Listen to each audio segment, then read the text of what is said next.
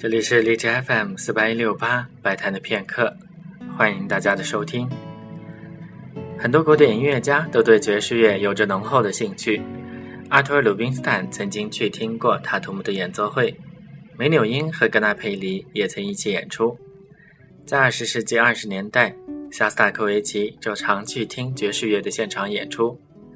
到了一九三四年，为了响应提升苏联爵士乐水平的号召。肖斯塔科维奇做出了他的尝试，写了第一爵士组曲。肖斯塔科维奇的第一爵士组曲由圆舞曲、布尔卡舞曲和胡布舞三首组成。